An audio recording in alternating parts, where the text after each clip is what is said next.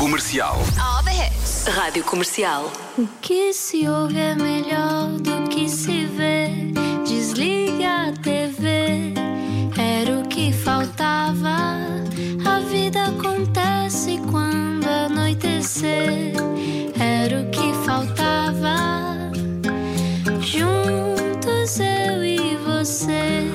boa sexta-feira, bem-vindo ao Era o que Faltava, bem-vindo ao Era o que Faltava. Fim de semana, eh, a minha garganta já está a postos, Ana Martins, para o que tu quiseres. Olha- Portanto, é só pedires. No- Este fim de semana, o ideal seria juntarmos na caravana do Carlos Coutinho Vilhena, porque Sim. eh, já estive a ver o trailer do novo, eh, da nova web Tinha bom aspecto, não é? Tem bom aspecto aquela caravana, assim, dá vontade de ficar lá a passar assim uns tempos. Mas E já quem é disso. Carlos Coutinho Vilhena? Vamos conhecer melhor.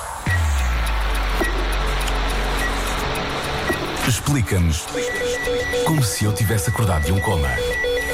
Apaixonado por stand-up, culinária e pelo ator Albano Jerónimo. Não sabemos se por esta ordem. Carlos Coutinho Vilhena diz que é um humorista da internet, mas calha ter sido também nosso colega na rádio do Andar de Cima, além do programa que também teve na SIC Radical, portanto já esteve nos meios tradicionais. Até fez a primeira parte do espetáculo de Bruno Nogueira na Altice Arena. Eu estava lá, muito bem, parabéns.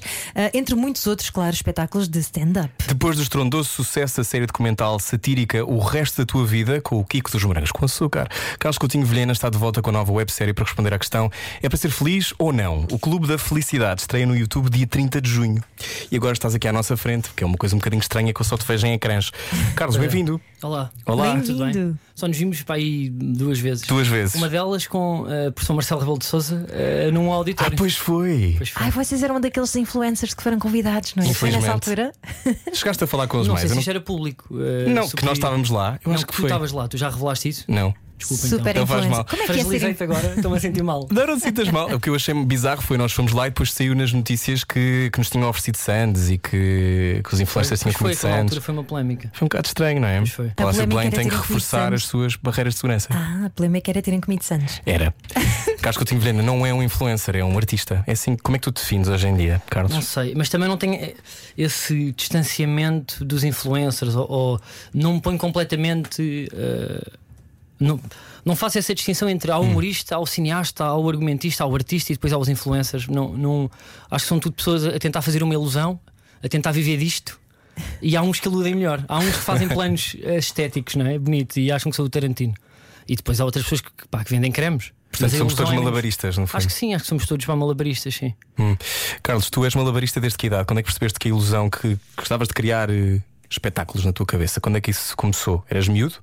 Quando começaste a fazer os outros rir ou não tens ideia? Uh, Não, uh, eu lembro-me de. Eu sempre fiz edições para trabalhos, de, uh, pá, desde o sétimo ano que eu, que eu editava coisas para tentar fazer desmanchar. Uh, pedia, ficava sempre com o melhor aluno da turma e depois eu colocava, dava sempre uma ideia de um vídeo e depois colocava sound effect no PowerPoint e vídeos para fazer rir. E eu lembro-me que, que se calhar foi mais ou menos aí essa parte criativa. E depois sempre fui muito, sempre vi muito humor.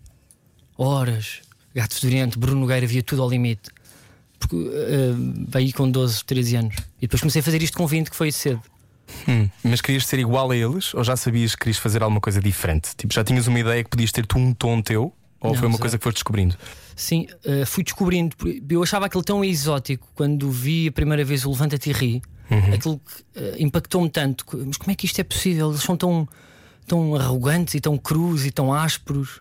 Na altura eu não tinha este- estes adjetivos nem sinónimos. Pois era o que eu Eles estava a são pensar. maus. Ele com 5 anos a Sim. pensar, porquê que eles estão a dizer coisas tão Não, violentas? é- mas pai com 12, 13 e, e até- ver coisas do, dos gatos fedorentos e uma coisa que era os incorrigíveis. Uhum. Se via no vídeo Chapo. Era uma coisa semanal, meio bizarra de geeks de comédia que agora também não interessa aqui. Mas eu lembro-me de ficar eh, obcecado com aquilo e ver aquilo várias vezes e mostrar a toda a gente. Tens noção que isto existe?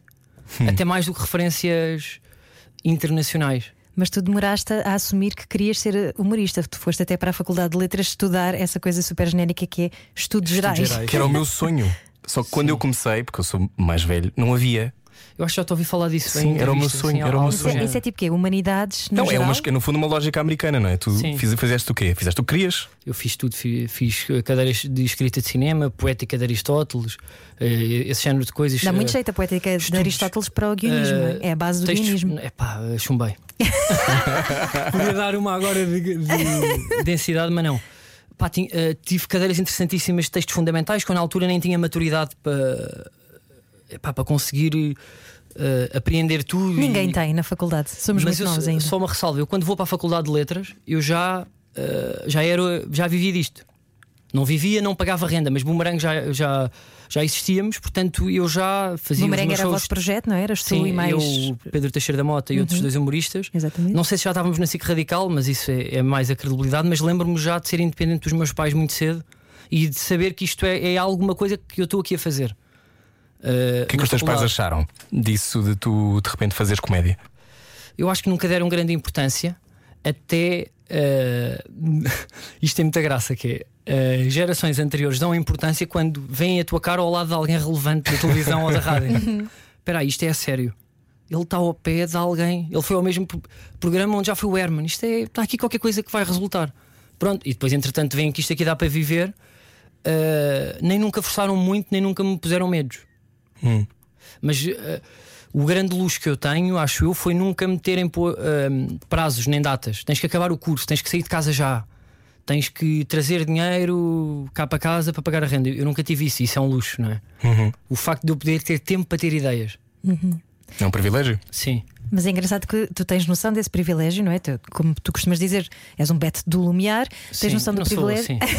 Mas, sim. Mas, mas, Mas está também. brancas, o que é contrariar uh, É, ser. Pois é. Mas tu Eu acho muito corajoso, parabéns. Pois é gozas com isso brancas também. Exato, É um brancas. símbolo do novo riquismo, não é? Mas tem a ver, por exemplo, no, no resto da tua vida. eh, eu lembro-me de uma, ce- uma cena em que tu dizes, eh, a propósito do João André: epá, o gajo veio de autocarro e vocês fazem ali um momento de pausa, tipo, epá. Como se isso fosse a coisa mais sim. dramática do mundo Coitadinho. e que nem- é a realidade de metade dos portugueses, não é? Andarem de, E, e eu sofri muito com isso, que é eh, várias pessoas que me disseram, epá, eu gostei tudo daquela parte do autocarro. E eu disse, ah, ok, estou escre- o, sou bom ator, então, que é que ele estava no guião. Eu às vezes digo isso para só para provocar e estava, mas às vezes eh, eu às vezes gosto de jogar com essa persona e exponencial ao máximo, Uhum. ou seja, aquele DB. Eu gosto de pôr mais 7.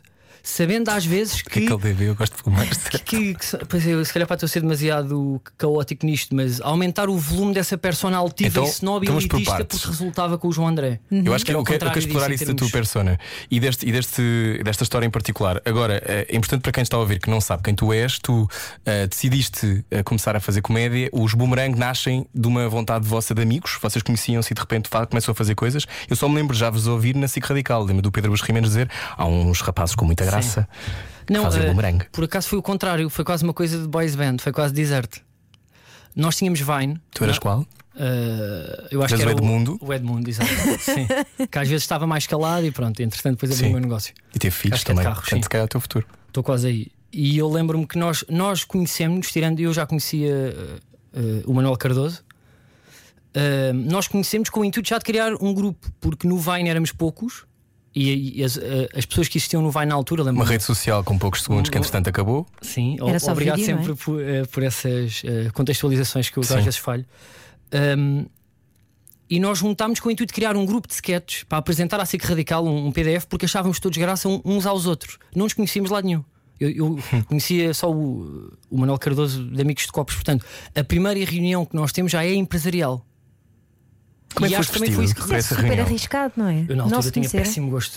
Uh, pá, com, uma, com- com uma camisa da quebra-mar uh, com, com quadradinhos brancos e encarnados e pretos. Mas foste à SIC, tipo, foram à SIC. Ah, não, é essa propósito? reunião, não, não. Ah, ok. Uh, não, calma, não. Uh, depois tivemos uma reunião com, o- com o Pedro Buxerina à hamburgueria do bairro do Restelo, que também é hilariante.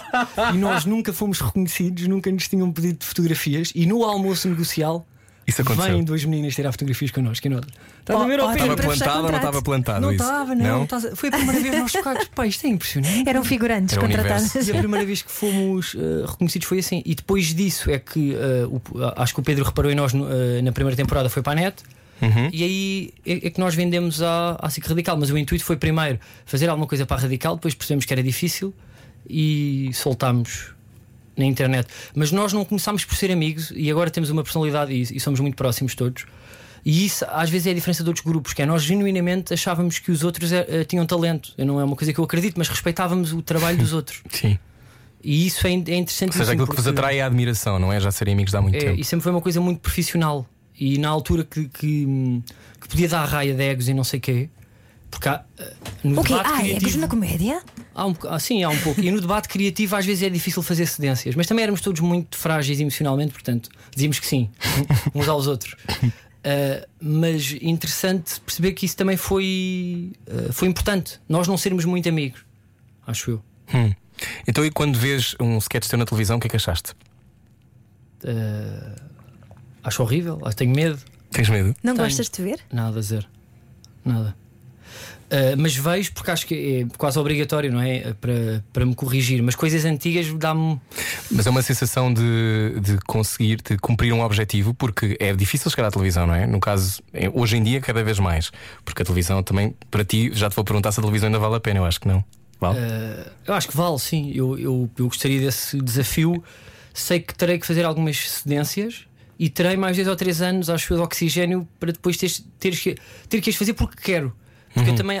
Esse desafio de trabalhar para o grande público é uma coisa que eu não tenho, às vezes, por, eh, por ser mimado e por. eh, Por não teres que, não é? Não, e porque é uma nova geração que cresce a fazer conteúdos livres na internet. Vocês já Sim. não têm esse constrangimento de pensar Eu em acho que, Ana, podes lembrar público. quantos milhões é que ele já tem de views na, Pois, na última série 4 dele? milhões e meio, não é? O resto da tua vida. Pois é, não é nada mau. É Sim, melhor do que um share de audiências, muitas vezes, não é? é muito melhor. Mas também há muita gente que vê duas vezes, em dois computadores e no telemóvel. E não vê Também tudo, não vê ao que querem ganhar os é? concursos e põem cinco amigos a ligar ou têm aquelas coisas, aqueles ah, pá, bots. também há dessas, sim. Pois. Mas uh, esse. Mas não é o teu caso, ou seja, este, isto, tu, vocês geraram, vocês tornaram possível esta coisa de viver consoante os vossos, as vossas escolhas. Sentes isso ou não? Sim. E acho que se faz. uh, não, é, um- não é um trabalho uh, final, ou seja, é um trabalho diário de decisões. Decisões que às vezes colocam questões financeiras uh, em cima da mesa. E isso eu acho que é também quase crucial para quando lançamos alguma coisa, sobretudo espetáculos ao vivo, termos uh, um público tão fiel. É o facto de sentirem que nós estamos a contar uma história só para eles e que E somos vocês são honestos. coerentes, não é? Sim, e acho que somos, ma- mas isso lá está, isso é um privilégio que eu não sei se dá para manter Então, numa o teu carreira objetivo- artística em Portugal, num mercado tão pequeno para sempre. Até porque criativamente, se calhar também te um, bind, como é que se diz? Prende. castra, uh, prende. Claro, Sim. Castra, porque uh, uh, disse bem Castra. Disseste? Sim. Existe. Sim, mas essa ideia de depender de um nicho, e até, ou seja, são 4 milhões, mas não deixa de ser um nicho. Eu não sei se há muito mais gente até aos 46 para ir buscar que vê séries no YouTube. Será que existem essas pessoas? Eu às vezes tenho esse debate com um colega meu que é o Diogo Batáguas. Uhum. E chegará a uma altura em que há uma. Há um teto. Sim, porque todos nós gostamos de artistas durante 10 anos, músicos, eh, atores, e isso é uma questão que me, que me assusta. Portanto, o que tu procuras é a reinvenção. Sempre, sim. Eu gosto muito dessa, dessa ideia da metamorfose, cada vez que pões alguma coisa cá para fora, é outra coisa. Como se fosse uma nova era tua. Sim, gosto disso. Acho que é um bom Tipo ponto a era de partida. Cristina, não é? Sim, era de Cristina, ainda bem que, que fizeste essa comparação e eu estou muito contente com isso. Estás a dizer que não gostas de te ver e este novo Clube da Felicidade também fala um bocadinho sobre isso. não é? Dizes que tem a ver com o síndrome de impostor. Provavelmente boa parte disto também tem um bocadinho de sátira à mistura, não é? É um Sim. guião que está trabalhado, não é propriamente uma, uma coisa filmada hum, com 100% de verdade. Sim, mas não tenho guião. não tens guião? Não tenho guião. Tenho balizas, sim. Ok. Tenho tópicos. Ah, Gosto de trabalhar assim. Ok, então, mas, Mas já uh, posso eh, explicar depois mais para a frente. Agora não Sim, sei sim. depois em termos de alinhamento. até vamos ter que ir. já temos que ir ainda por cima dizer como é que vai estar o tempo amanhã, Ana. Ai, temos, é agora. Tem que ser, tem que Então ser vamos agora. lá. Rádio Comercial. Comercial. Olá, seja muito bem-vindo ao Era o que Faltava. Bom fim de semana, como é que isso vai? Está tudo bem? Tudo bem, Tudo, bem? Connosco, Carlos Coutinho Vilhena. ah, já Estamos a falar estivemos. de síndrome de impostor, não é? Exatamente, síndrome de impostor, ah, que tu dizias não gostavas de te ver. Quando fizeram, ahm, aliás, o resto da tua vida, mega sucesso. ah, tu soubeste logo que era uma boa ideia ressuscitar a carreira do João André? Sentiste? Olhaste para ele e sentiste que era aquilo que tinhas de fazer? Hum, não, é pá, foi uma ideia que foi trabalhada a duas mãos, com ele também, muito Sim. no, no processo criativo e, eh, e com a equipa de, de realização, que é, o, que é o Gonçalo Miranda e o Carlos, a quem eu mando um abraço. Uh, foi um trabalho uh, ao minuto perceber se isto estava a resultar e até utilizar coisas que sentíamos que estavam a resultar para encaixar dentro da narrativa. E eu, quando lanço o primeiro episódio, não, não fazia ideia que aquilo podia ser interessante para um grande público. Eu até achava que que ia ter, olha, pronto, estou a fazer aqui uma coisa para o, para o umbigo, estou a gastar dinheiro, isto, vai, isto terá consequências negativas para a minha carreira. E depois é que começo a perceber ali a meio do segundo que isto até está a resultar. O primeiro episódio tem um milhão e meio, acho eu, de Não, views. um milhão. Um milhão. É um milhão, sim. É um milhão. Ahm, ou seja, as pessoas Tivemos gostaram. a ver antes de vir para aqui, não é? Sim. Ahm, mas essa sensação de ah, apostar numa coisa que parece que é só para ti, parece que corre bem. correu bem. Não sei se é uma coisa para sempre, é uma coisa que mete medo. Aí, eh, mas lá está, vem depois de muito trabalho, acho eu, vem depois de muita eh, inquietação, de fazer muitas perguntas às pessoas que, eu, que para mim são importantes e que validam a minha opinião à minha volta. E depois disso, eu quando faço o upload já não depende de mim. Eu não sei se isso resulta ou não, Isso mas tem muita graça quando faço o upload. Estamos à conversa com o Carlos Coutinho Vilhena. Só para contextualizar quem está agora uh, a ligar. uh, E ouvi o upload. Estavas a falar, exato. Ouviu o upload e pensou: upload, isso é uma palavra estrangeira, não sei o que isso é. Uh, estavas a falar de trabalho, não é? Que é preciso muito trabalho. E ali que tu acreditas no- mais no trabalho do que no talento. Como é que é o, o trabalho de um humorista? Porque as pessoas devem pensar: ah, estes miúdos só querem estar na praia o dia todo. Só dizem piadas? eu percebo isso. E, e não é falso. eu às vezes percebo isso. Acho que existem vários, há- existem vários humoristas, várias formas de trabalhar. A que eu conheço e das pessoas que estão à minha volta, ah, basicamente é lançar conteúdos digitais e depois rentabilizar isso nos espetáculos ao vivo. Às vezes há uma abordagem de uma marca que também ajuda a ter esse tempo para poder filmar e é essa gestão diária. Ah, eu não tenho conteúdos ah, recorrentes, ou seja, diários ou de atualidade ou um podcast semanal, já tive, agora não tenho. Uh, portanto, a minha vida é isso. Nos últimos dois anos foi preparar isto que eu estou a fazer agora. Que é, o- que é um privilégio e ao mesmo tempo fazer a peça, uh, que eu fiz uma peça depois com o João André, que foi o resto da tua vida. A meio fomos apanhados uh, pela pandemia, mas mesmo assim, não sei se não fizemos mais, fomos de- da área do humor, se não fomos das pessoas que mais trabalharam. Ainda fizemos uns 12 Tivoli já depois da pandemia, divididos, não é? Que depois não é nada, mas ainda fizemos alguns. Uh, e, e utilizar esse, às vezes, essa folga financeira para depois fazer uh, séries. E, e esse é o trabalho. Eu às vezes gostava de ter mais tempo, se estivesse noutro país ou se fôssemos um país maior, para ter tempo só para ter ideias. Gostava sabe. disso. E para me interrogar, e, e isso é o. E é o trabalho rodares mais o material, que não vive, é? que vive da internet. É isso.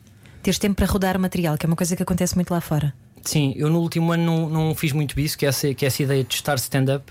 Eu não sei se sou ótimo a fazer stand-up ainda, sempre tive dúvidas, nunca me senti na minha praia.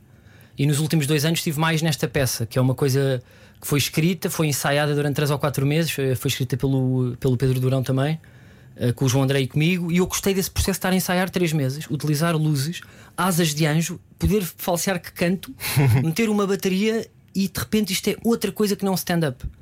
É uma, eh, o stand-up às vezes é uma prisão criativa. E, Sim, e os humoristas são muito percebo. fundamentalistas, são muito julgadores. Acho que é um bom humorista, quanto mais julgar os outros, melhor humorista é, não é? Julgar no sentido de. O humor é, é sempre esse julgamento. é? Procurar o detalhe e Sim. agarrar nisso. Sim. E julgar roupas, julgar opções, julgar eh, não a pessoa, mas as decisões que tu tomas. Ahm, e muitas vezes o stand-up é só a palavra, eu nunca me senti bem aí. E por isso é que eu no último ano, por exemplo, não gostei muito, porque eu não sei se a próxima coisa que eu vou fazer ao vivo será só stand-up. Porquê que serve o humor? epá, o humor, acho eu, serve para hum, hum, só relativizar muitas coisas Hum. acho eu. Uh, mas eu não, ainda não gostei muito sobre isso. O Ricardo, fala, o Ricardo Araújo Pereira fala bem por todos nós. O Salvador uma vez disse isso. E ele é tão profundo e tão culto que acho que nos resolve todas as questões. Não os que pensar tópicos, sobre isso. Acaba, conclui bem. uh, E eu não, pá, não tenho resposta. Mas tu és desassossegado, porque eu, eu reparei no Conversas de Miguel, Sim. aquele podcast que tu também tens com o Pedro Teixeira da Mota, Uhum. que foi, quer dizer, foram só alguns episódios, ou, ou vocês fizeram muito? Não, fizemos só sete. Foi- Sete. Sim. Pronto, e a sensação que eu tinha era que tu estavas com um caderninho, não é? E dizias coisas que tinham, tinhas pensado ou que tinhas, de onde tinhas ficado incomodado com alguma coisa. Portanto, tu- a sensação que eu tenho é que ser um humorista é estar o tempo todo com uma lente, olhar para o mundo e à procura de coisas e, e pensar sobre elas. Isso não é cansativo? Está sempre à procura de uma, É. de uma punchline? Sim. É, eu, eu às vezes vivo esse drama e, e também vou passar isso muito na minha série, porque essa ideia de ir só, de fazer só. Isto parece que é pouco, é que fazer rir é, é muito complicado. Dá muito trabalho. Não, e, E é muito e sério. difícil. E eu, agora que estou aqui a falar enquanto humorista, até algum posso levar na corneta da, da classe, mas isso para mim, ou seja, fazer um sketch altamente complexo e que faz muitas vezes rir e tem muito ritmo é uma coisa que eu já tentei fazer. Não sei se isso gostei ou não, isto é sempre um julgamento estético, artístico que não depende de mim, depende dos outros, mas eu às vezes gosto de uma frequência que não é nem o humor nem o drama. É uma coisa que está ali no meio que eu acho que as obras artísticas se calhar devem ser um impacto, um soco, uma frescura, uma é vibe, palavra. Uma coisa, pô, o que é que é isto? Isto é só giro, eu estou só a gostar. Não sei se é a música, eu gosto de trabalhar mais para essa frequência e às vezes fujo do humor por causa disso. Eu acho isso interessante, essa, essa frequência. Um bocadinho mais indie, não é? Um bocado mais independente. Não sei, é uma. Que não sei, é Não estás tão que- preocupado com o resultado, é mais aquilo que estás a criar. É o ambiente e a atmosfera do que estás a criar. Exato, e as últimas séries nos últimos anos, até de- pá, das grandes plataformas, vivem nessa frequência. Eu gosto Sim. muito disso. Eu não percebo que queres saber dizer. catalogar se é humor ou se é drama. Eu gosto Eu acho disso. cansativa essa ideia de que tudo tem que ter graça. Não é? Eu tudo tem acho. que ser acho. de 5 em 5 minutos ou de 2 em 2 minutos tem que haver uma punch e tem que ser uma Sim. coisa quase de estrismo, não é? De estar sempre muito, Sim. muito alto. Mas a sensação que me dá é naquilo que tu vais fazendo, tu és, eu acho que tu és muito corajoso. Porque tu vais criando coisas. Ele agora assim, mim. Acho que és muito corajoso, porque acho que Portugal não é um país fácil para o conteúdo que tu fazes. No sentido em que eu sei que tu tens muitos fãs, eu recebi imensas mensagens das mesmas pessoas com muito- perguntas muito específicas do género. ah, Queres casar que comigo? coisas assim, coisas do género. Ah, mas outras que era do género. Achas que este país é um espetáculo para os espetáculos mais meta que tu queres fazer? Ah, e, Sim. e a sensação que me dá é tu deves ter pessoas muito fiéis que te adoram, mas também é, pode ser solitário fazer esse caminho longe das médias tradicionais. Pode. Como é que tu concilias isso? É uma coisa que te deixa. que te dá ansiedade ou nem por isso? Não, eu, eu, eu gosto de viver nestes seis meses de euforia extrema e confiança ah, a 100%. Pá, o que eu estou a fazer é bom. E depois gosto de viver em se- seis meses no lodo, a achar que fiz tudo mal, que não vou conseguir ter nenhuma ideia a seguir. E gosto de, metade, gosto de jogar. É quase como se fosse uma equipa e metade do ano jogo para a tristeza e para, o dramatismo. E eu não sei fazer nada. As, as opções de carreira que eu tomei foram ah, muito mal tomadas. Eu gosto de viver nisso. E depois daí, do meio desse lodo. Não sei porque eu gosto de sair daí e de. Epá, mas o que eu fiz até pode ser interessante. Isso dá-me uh, combustível para criar. Eu gosto de viver o meu ano assim, mas claro que é perigoso. Eu, eu, eu- tenho dúvidas.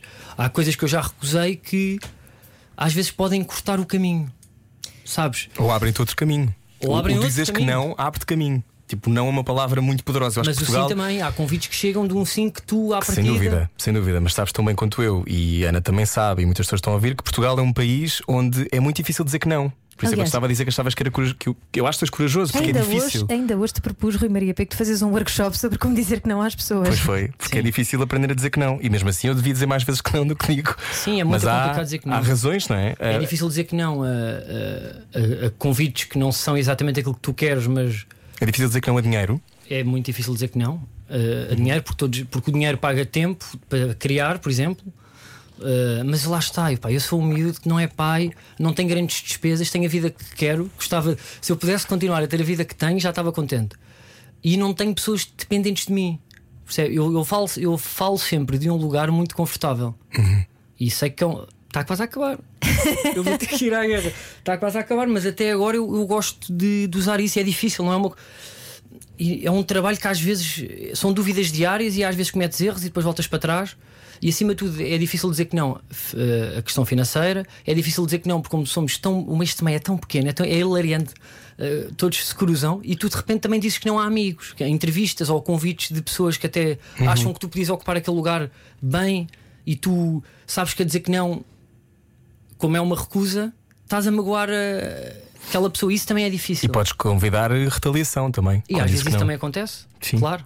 Estavas a falar destes últimos dois anos em que te estiveste a preparar o Clube da Felicidade. Ao fim e ao cabo, esse percurso que tu fizeste de não saber se vais ser capaz de ahm, suplantar o êxito que tiveste com a série anterior, ahm, toda aquela coisa, a sensação de ah, corda na garganta, isso funciona como terapia ou.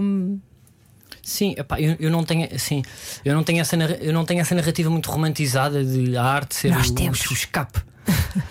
Acho só, é a única forma que eu sei é mostrar as minhas fragilidades. Sei, soube há pouco tempo, não é? Entretanto, pá, tinha uma persona que não era bem eu, mas é, tudo vem da, de, de falta de confiança. Mas é transformar estas fragilidades, porque eu gosto de trabalhar na realidade, eh, e isso é, é a série, e transformar isso em ficção, porque no fundo é honesto e às vezes eu posso, pode parecer fútil, eu compreendo isso perfeitamente, porque epá, yeah, um homem, eh, eh, um humorista, não, pá, olha, pá, não tens ideias, boa. Não é? Estás com falta de dinheiro para não queres fazer este espetáculo de empresa, boa, problemas fúteis, mas como são aqueles que eu tenho, eh, eu acho que é honesto utilizar isso para criar qualquer coisa. Apesar de eu tive essas questões de como eu vou filmar muito a minha vida, até que ponto é que, hum, a- a- apesar de eu, eu vou para uma aldeia comunitária, mas se calhar já vamos eh, isso para mais Não, à frente. podemos ir já. Uh, pode ser Conta-nos o que é que é. associado Como é que a- foi? A, uma coisa de um reality show de Kim Kardashian, que eu tentei que não fosse, mas percebo as críticas e até acho hilariante, reconheço, aceito. O quê? Mas já disseram fazer- disso. Não, não, não, mas que eu- podem dizer? Sim, porque eu, eu percebo que alguns problemas dos humoristas uh, como eu sejam. Uh, Irrisórios para quem tem problemas a sério. Para quem tem Sim. problemas a sério. Eu, eu tenho essa percepção. Mas é uma série, não é a realidade. É, os, é, é junto. É os dois. é, no fundo, Os é uma dois. crise existencial que tu vais tentar resolver num retiro numa comunidade claro. alternativa. É isso, resumidamente. Sim, mais ou menos, sim. Ok. Ah, Conta-nos eh, mais. Só se vai explicar melhor. Ok. É só para as pessoas que ainda não viram falar o com o Carlos trailer. Coutinho Vilhena. Eu vou só explicar. Eu tenho um primo que se chama Ricardo Vilhena que é, representa o contrário daquilo que eu acho que sou publicamente. Se pode dizer isto. Eh, É um, é, um, é um primo que trabalhava seis meses do ano em, por exemplo, vinhas e outras coisas, e os outros seis meses ia viajar de autocaravana. E eu sempre grande achei isto, isto sempre me criou e sempre feliz, cultíssimo, debates no Natal. Eu com um copo de vinho no pé, perna cruzada. ah, e de repente estamos a debater eutanásia e ele sempre mais leve que eu, e eu com problemas fúteis, percebem? De convites e não sei o quê. E eu sempre, pá, nós temos que fazer qualquer coisa antes até do resto da tua vida. Entretanto, ah, eu comecei a filmar na minha casa, brutos, muito, três ou quatro dias. Ah, acontece a pandemia, e eu decidi à altura certa vou usar estes brutos e vou filmar isto que é o meu processo. Eu não sabia mesmo o que é que eu ia fazer e tentei fugir para essa. Entretanto, corta para o meu primo uh, vive numa aldeia que ele, que ele gera, uh, uma aldeia comunitária autossustentável perto de Lisboa, uma, uma hora, onde estão artistas de não só. uh, portugueses e estão, uh, estão amigos dele de há uns anos e pessoas que ele conheceu neste percurso de, de viajante e vivem todos em comunidade e têm uma ideia muito mais uh, leve do que é ter 7 euros na conta. ou do que é rejeitar isto e o que é que, o que, é que te acontecerá se tu rejeitas, ou se não tiveres dinheiro para pagar uma conta da, da- de, uma, de uma operadora. Ia dizer o nome. E, e eu fui para lá porque aquilo realmente parecia-me ser o sítio certo para eu ter uma grande ideia lá no meio. E Agora, tiveste? uh, é o processo. perce- é o processo. Chama-se Clube da Felicidade. Sim. Entretanto, o que é que acontece? Covid. Isso é um problema porque É um problema talvez sério. numa aldeia, sim, numa aldeia, hum, numa comunidade experimental, vivem, vivem lá muitas pessoas. E nós não podíamos ir de Lisboa para lá sem estar testados. Não é? Eles também não queriam, nós também não queríamos. Nem, nem era para por mim. Porque eu cheguei a, a, tipo, a viver lá há uns tempos, mas os câmaras, por exemplo, é, é complicado virem de Lisboa, porque às vezes era ilegal, estava tudo fechado, tínhamos que fazer testes em termos. hum, agora para não tenho bem adjetivo para esta. E isso toldou completamente a narrativa. Ou seja, eu, ao meio do processo, tive que virar porque não podia ir. Tu incluíste essas coisas? Eu incluí tudo. Ah, Ou ok. seja, não, mas não falo do Covid. Adaptei foi a história. Não podemos filmar na aldeia do meu primo, fil, filmei a minha casa. Uhum. E fui narrando tudo o que estava a acontecer nestes dois anos, com imensos brutos, e depois eu gosto de editar hum, ah, com o Pedro Durão e controlarmos a narrativa para isto Não te ser. custa editar? É muito cansativo editar, não é? Ah, não, Ela é realizadora e, e eu já editei coisas e editei muitas reportagens e editei o sim. filho da É mãe. muito cansativo. Mas, com, mas sempre com a sensação de que me podiam arrancar um olho a qualquer momento. Porque tenho dificuldade em escolher. Eu percebo. Pá, eu acho que sou eu, sou. eu até sou mais editor do que humorista, acho eu. Mas é na Porque edição que podes fazer o é humor às vezes extraordinário, não é? Sim, e eu até gosto, eu, não, eu cada vez mais gosto mais de editar do que qualquer outra coisa. Porque a, a edição é um é uma parte da criatividade eh, muito solitária, mas quando tu pá, tens a liberdade total, mesmo, total, mais total do que até no palco às vezes. Hum. É uma liberdade de. Eu apetece-me pôr um travessão em cima da cara desta senhora da mercearia. E ponho. Mas porquê? Porque tem graça meter um, um travessão gigante ou um ponto de interrogação. E, e esta liberdade é- é- dá-me. É magia. Podes fazer Eu- o que quiseres. Sim, uh, músicas, tudo. Eu, eu adoro essa parte da edição. Hum. Acho que é a parte onde eu sou mais feliz. És um pouco hiperativo, falámos disso antes Sou. em off, eh, porque nota-se nesta questão de gostas de editar, gostas de arranjar as ideias. Sim. Portanto, essa ca- cabeça deve estar sempre a ser bombardeada. E estávamos a falar em off, e, e eu perguntei-te se podíamos falar disto, porque acho que há muita gente que se vai identificar com isso, que é eh, de tomas ritalina desde miúdo, não é? Déficit É, de tomo. atenção. Isso é uma coisa que te acompanha já há muito tempo. Ahm, como é que se, se apercebe que, que uma, uma criança tem, desculpa recuar tanto agora, mas só para percebermos como é que este encadeamento depois faz com que a tua cabeça seja domada de modo a conseguires canalizar bem as ideias?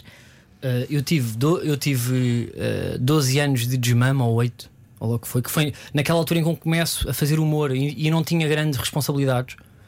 Um, isto é, eu fazia stand-up, tinha ideias, mas não tinha que editar nem pagar IVAs. Quando a coisa começou a ser mais uh, profissional, eu comecei Uhum. eu, uh, a perder chaves de casa, a não pagar coisas no momento certo, de pá, impostos e isso tudo, e isso começou a ser grave. Eu depois voltei a, a tomar medicação agora há uns 3, 4 anos, porque Uh, o psicólogo na altura até me disse que eu só consegui ficar tanto tempo sem tomar medicação porque tenho uma profissão deste género, Uhum. uh, que é uma profissão criativa que é importante, mas depois, quando é para editar ou para responder a um Excel ou um e-mail, convém estar focado. Eu, eu cheguei a estar numa. A co- coisa era tão dramática que eu desinstalei tudo, ou seja, aplicações. O telemóvel está escondido numa gaveta, eu não tenho separadores, só, só posso editar, uh, só tenho uma aplicação que é a aplicação de edição, não tenho internet para não abrir separadores e mesmo assim não conseguia concentrar. Estava no, num bico do teto a pensar numa entrevista do Lobo Antunes e a querer pôr uma música do Kendrick Lamar. não posso, eu tenho que entregar isto até às seis. E como é que eu descobri isto? Eu fui Será no- que eu também tenho isto? eu sou muito parecido. Eu sou muito parecido, mas eu não, eu não vou tanto assim. Pá, Mas eu tenho que fazer um esforço enorme para me concentrar. logo quando és criança. Eu lembro-me da, da diretora, foi a professora ou a diretora da turma chegar chamar a minha mãe à escola porque pá, eu estava pá, só fazia, pá, fazia as neiras, pá, não distraía os outros, mas era, era caótico.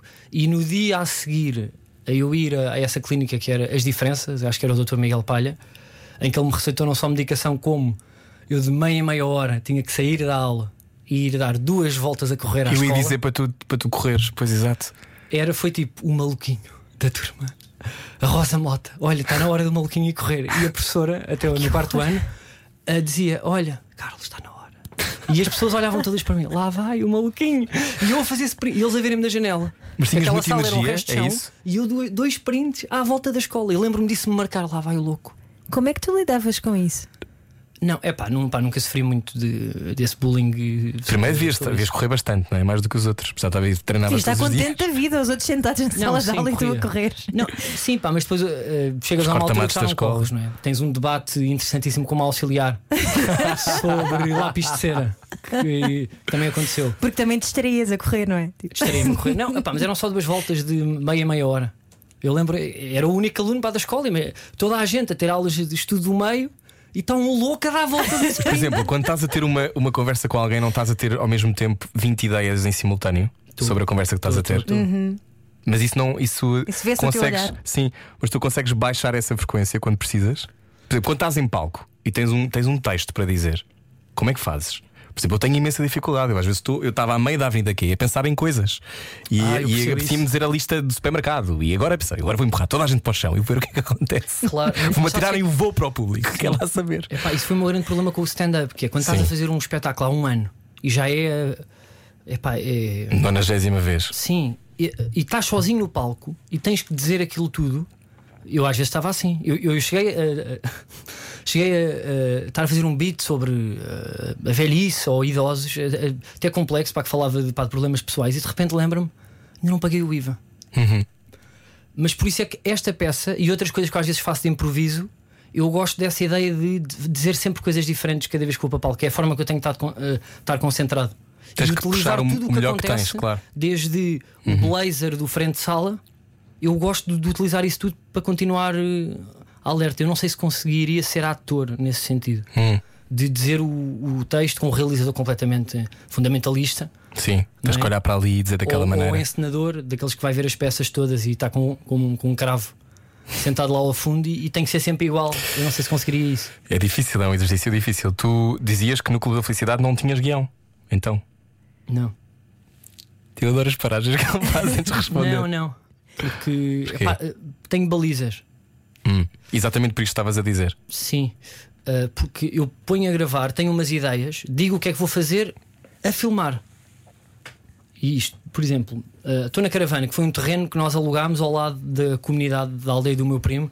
Primeiro por, por conforto meu e depois porque esteticamente também fica mais bonito. É um terreno quase com dois hectares, mesmo ao lado da comunidade, e porque eu também me senti melhor a dormir lá uns dias do que na comunidade, porque eu sou, não tiro muito prazer do desconforto.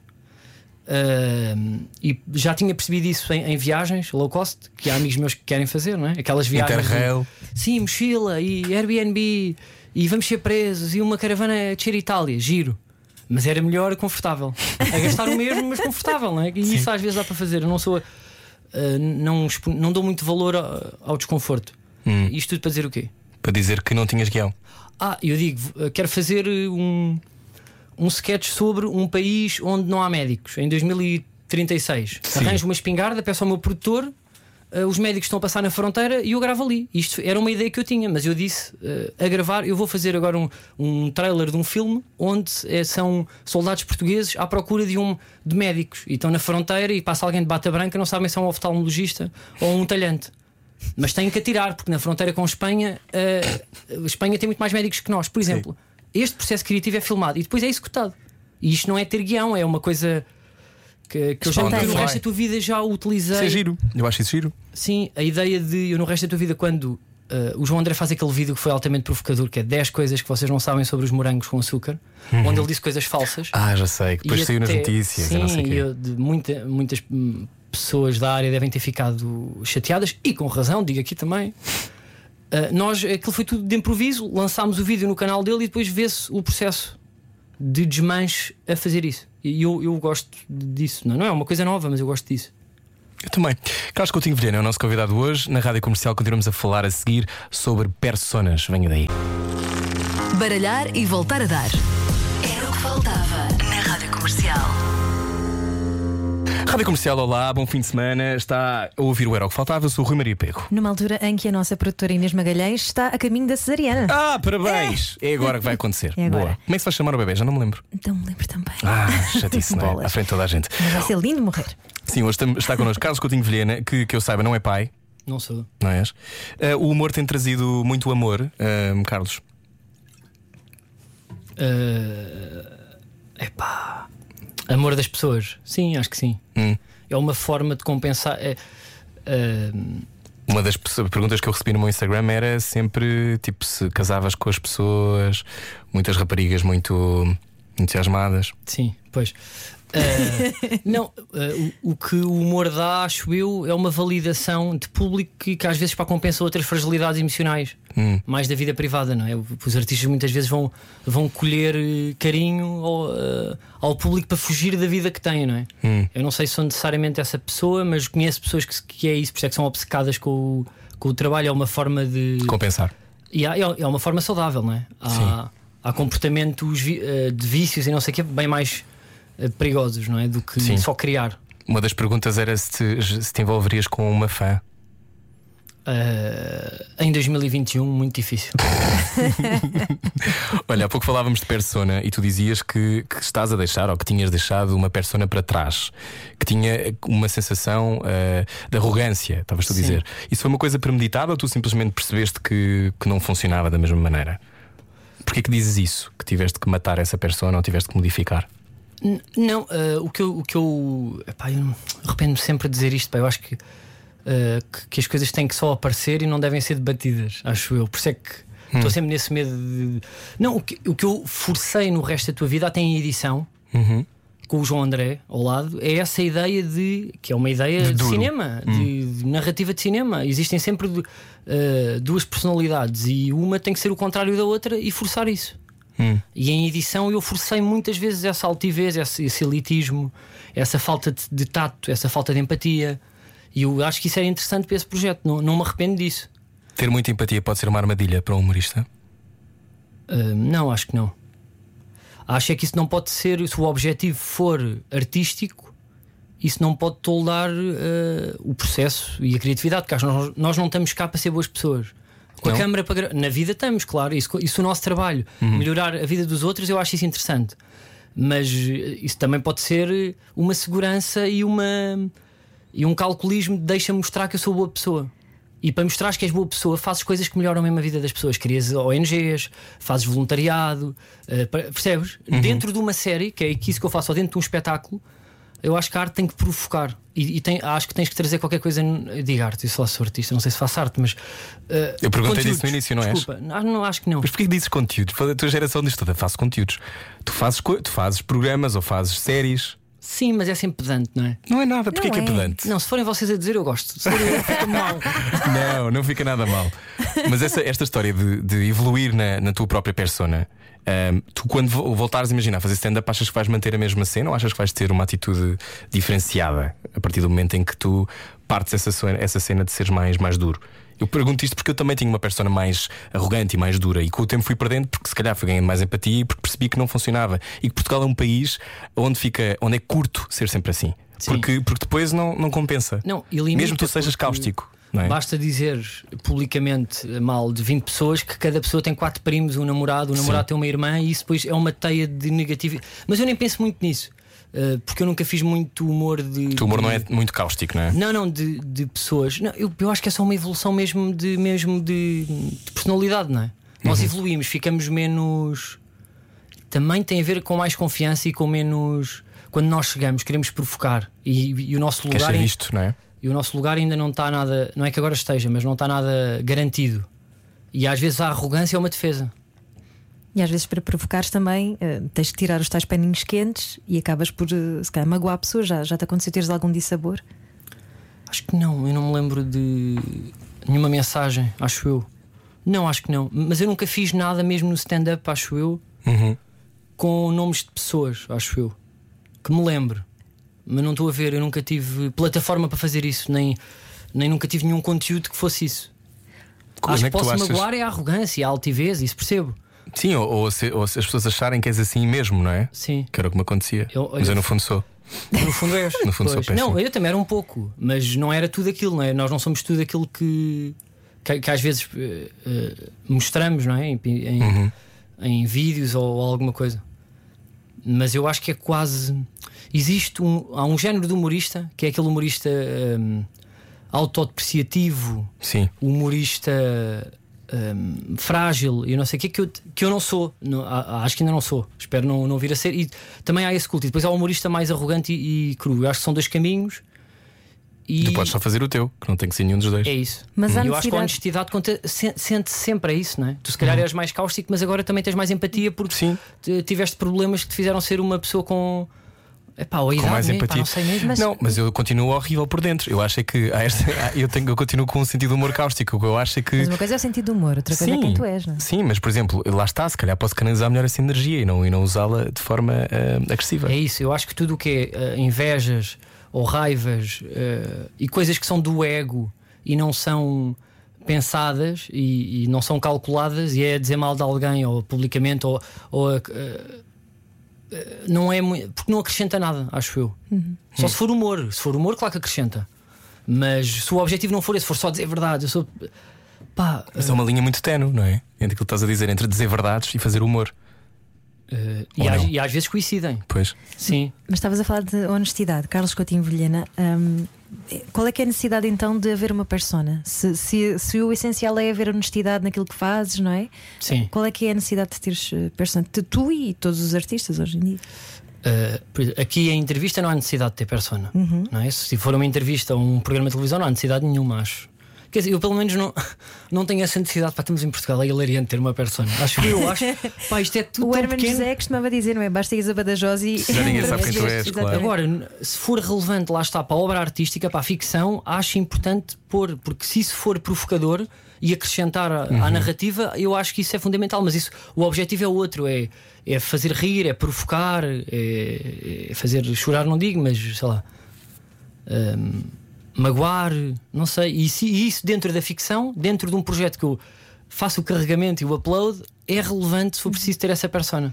Quando é Olha- que. Diz, vai tu. Não, ia só perguntar se hoje em dia se é preciso estarmos sempre com as redes sociais, blá blá blá blá. Embora tu tenhas estado os últimos dois anos ah, dedicado a este trabalho, ao Clube da Felicidade, mas hoje em dia, se não estiveres on, se não estiveres ah, a lembrar as pessoas sempre que estás aqui, ah, achas, achas que há esse medo de, de ser esquecido? Hum, sim, eu não tenho certezas sobre essa gestão das redes. Eu nunca, já, nunca partilhei assim tanta coisa, eu nu- nunca partilhei pratos, acho eu. Ou, eh, cada vez que partilhei viagens foi sempre porque tinha o humor lá no meio e, e, e fazia sentido pôr. Porque estavas numa caravana em Itália com os teus amigos? Também, Muito sim. Uh, por acaso isso acho que não fiz, pá, nem disse. Talvez fiz um story qualquer, acho que sim, fiz, mas depois apaguei porque me arrependi. Uh, mas eu não tenho esse, esse, esse, hum, esse estímulo que outros colegas que eu sei que fazem sem problema nenhum de publicar um story com graça ou não sobre alguma coisa. Eu não tenho esse estímulo.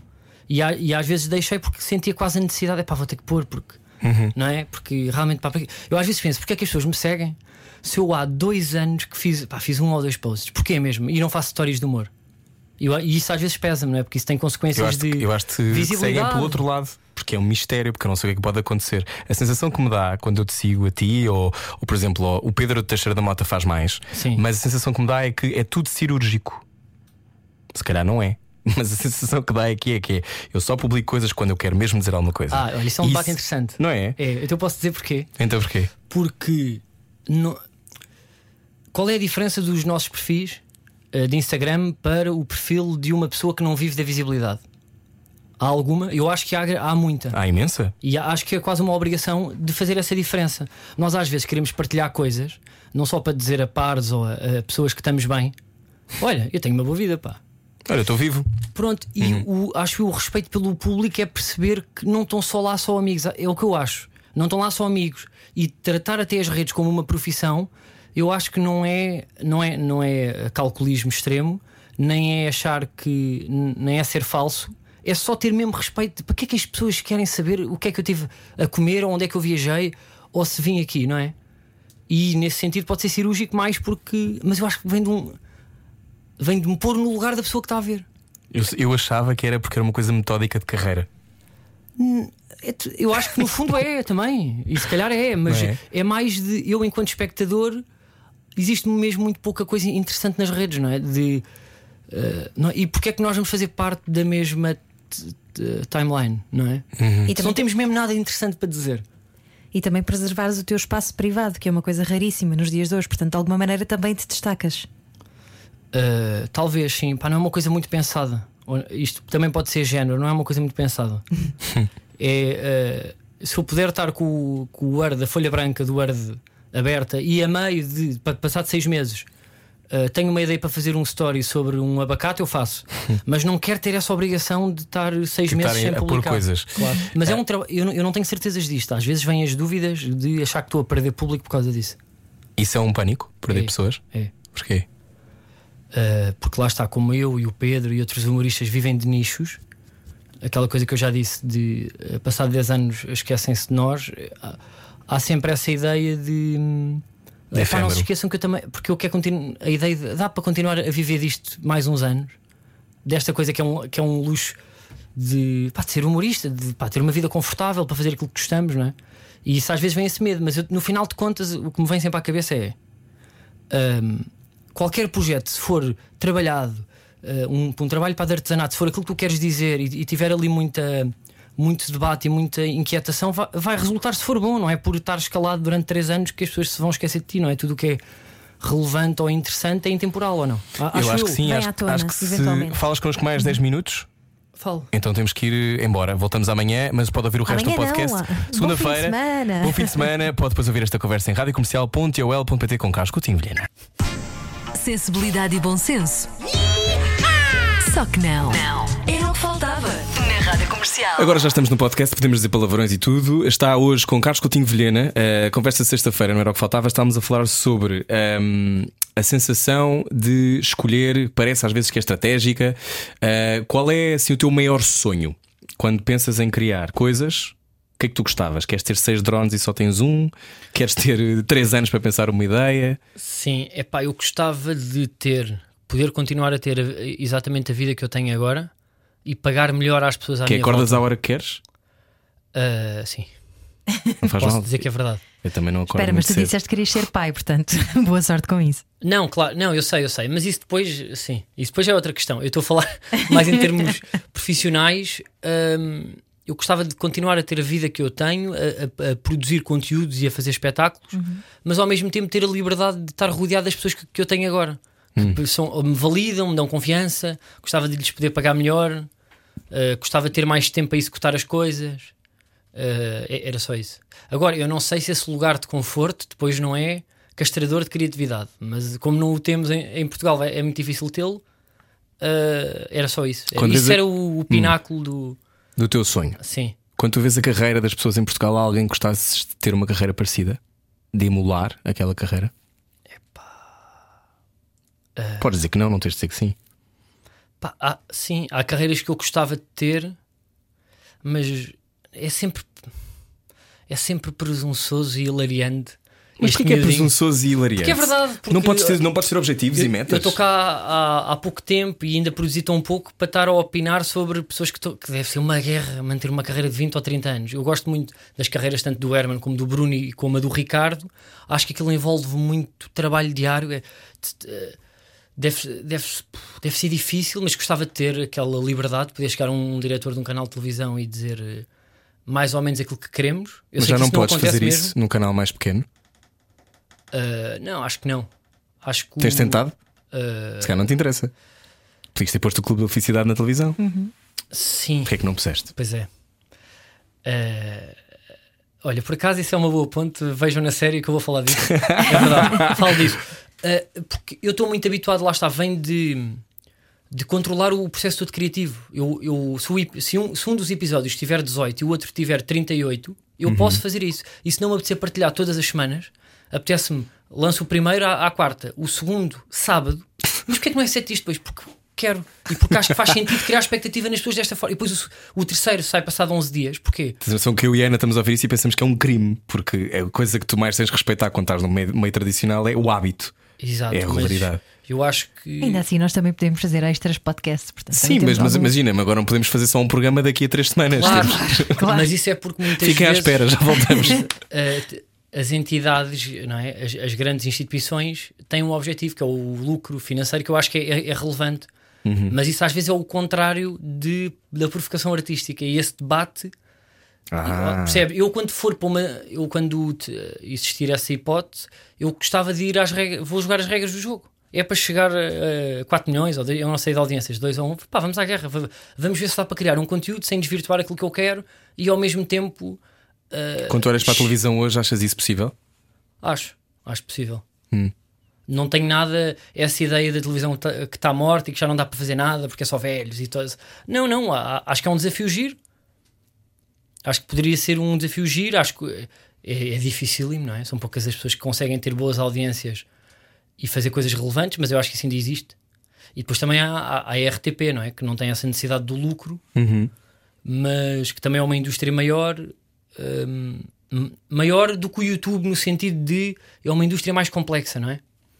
Mas acho que esse caminho terá que ser feito. Acho que é um debate que eu tenho muito com a, com a equipa que filma para as minhas coisas, que é a Go Solo, porque chegará a uma altura em que não podemos viver nisto, de sermos uma equipa de quatro pessoas a produzir séries de cinco episódios. Hum, Ia demorar em dois anos a fazer. demorar- Sim, mas claro que eles estão. Todas as pessoas à minha volta estão a ganhar dinheiro noutras coisas. Eu quando digo isto é eu gostava de tê-los em exclusivo para mim, mas cada vez que estão comigo estão a perder dinheiro. Sempre. Apesar de eu pagar, eh, pá, ganham muito mais noutras. Claro. Mas ganham outras coisas. Claro, é isso. Só- eu às vezes fico até chocado com até eles terem às vezes 12 horas para estar comigo, eh, tipo a filmar, por poder a tua fotografia, que é o Gonçalo mesmo. O, o Pedro Durão, que é o guionista, tem uma paciência para as minhas chamadas de zoom às tantas e, e mesmo tipo a minha produtora, que, pá, que me acompanha há anos, é porque acreditam nas coisas. E isso às vezes Isso não te comove? comove, ué. E comove também, às vezes, outros. Eu não. eh, eu às vezes tenho um feito tão complicado, eu não consigo mesmo perceber. Como assim? Epá, tu quando estás em set ou alguma coisa, eu sou. eh, epá, sou És um crápula? Não, pá, não sou um crápula. Começar às vezes vou à televisão e isso irrita-me. Eu às vezes vou à televisão e Hum. vejo pessoas a tratar mal outras pessoas como se estivéssemos em Nova York. Ah, sim. Não, não, é pá, pessoas de máscara que eu não sei que estão com auricular. Mas cada vez que vou à televisão lembro-me sempre e estão 40 pessoas a fazer um Pessoas programa. baixo teu auricular.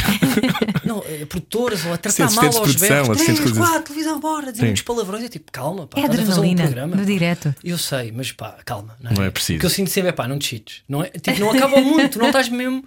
não- isto não é tipo, não é Nova York, não é? Isto não é o SNL, é tipo, pá, estás, estás nos olivais a fazer, não é? Sim. Acho sempre hilariante aquela coisa. Eu não gosto de tratar mal, mas às vezes sou, ah, não sei o que tal, isto tem que ser assim, sou, sou demasiado exigente. E ainda assim eles estão lá para ti, não é? Mas estavas a dizer que eles acreditam muito em ti.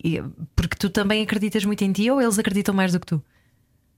Acho que às vezes acreditam mais que eu, mas eu minto. Eu, eu- o ideal é, é sempre dizer, estou sempre confiante com a ideia que vamos executar, mesmo não sabendo, passa essa, essa confiança. Mas eles acreditam e isso nota-se, validam ideias às vezes que eu tenho, hum, até impossíveis de vender. Mas eu na minha cabeça aquilo faz tanto sentido. Eles, ok, vamos a isso. Queres filmar isto de, com um steady que custa isto e vai demorar tanto tempo? Depois queres pôr esta música?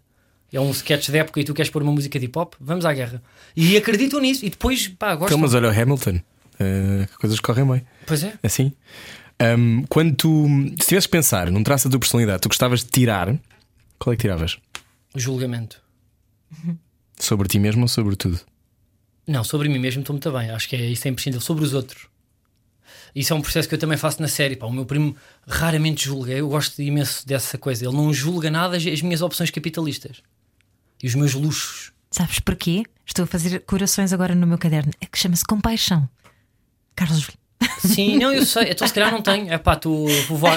Tenho que, tenho que fazer essa, essa evolução. Eu às vezes julgo opções dos outros. Tento-me sempre pôr no lugar dos outros, mas como Mas depois estás e não gostas nada. não estou. mas a honestidade acho que é o caminho também, não é? Não, mas vale acho a pena a tu gente- estás a enganar-te a Sim. ti próprio. se- Toda a se gente não tem uma tendência para, para julgar, não é? Mas é um, é um esforço não o fazer. de roupas, opções de carreira, Uhum. uh, decisões de carros, cor de carros. Mas estás de meias brancas hoje. É Carlos, isso, não é? é isso. Mas eu julgo. Tu podes, tu podes, os outros Não, não. não, acho que não posso. Não, mas eu percebo que isto seja hilariante, mas estou pronto para debater ao limite porque é que estou assim vestido. Porque eu pensei muito nisso. Não é penso, mas penso nas coisas. E às vezes é um esforço tentar. Pá, as, as pessoas não têm que pensar em tudo, nem tudo tem que ser premeditado. Não é? Uhum. A cor da cozinha e as maçanetas não têm que ser esteticamente, não tem que bater com a, com a palmeira das. Coisas que eu às Mas vezes critico em és- casas de amigos. Pois, mas tu és OCD. Tens um bocado obsessive compul- compulsive behavior, não? Esteticamente, Como é que se eu. dizem? Um, Eh, obsessivo compulsivo. Eu acho que ele já, já falou de Rita Lee, não? Também não tens agora também estar a é Não, pá, eu não tenho isso. Eu não, tenho isso. querer dar, dar Estou a brincar. Não, pá, não, sou é caótico. Em, em termos, por exemplo, de edição, sou desorganizado. Hum. Roupa, pá, isso- a minha casa é um caos. não é? Eu não tenho noção do que é que é meia arrumação e sou ca- caos nisso. Lo, Eu por acaso loiças. sou muito arrumado. Pá, não sou nada, não sou nada. Carro Então, do Rui. péssimo, sou Parece, parece carro da guerra. Parece, É isso, pá, o meu sim, carro também. Hiroshima. Eu limpo o meu carro antes de pôr a lavar. Com vergonha. Pô, eu também. Faz a mesma coisa. Com vergonha. Mas eu não também posso tenho, deixar isto ir assim. tenho um cão. Está aqui um chocolate há três meses. Sim, Coisa sim. assim, sim, sim. É isso, pá. Depois, pá, está um filipino derretido de uma, de, Pois. da, da Sim. que eu mandei para lá porque sim. E uma pastilha por cima. E vocês não têm filhos. É isso. Pois. Se calhar é por isso. Se calhar é por isso. Ahm, qual é o teu maior medo?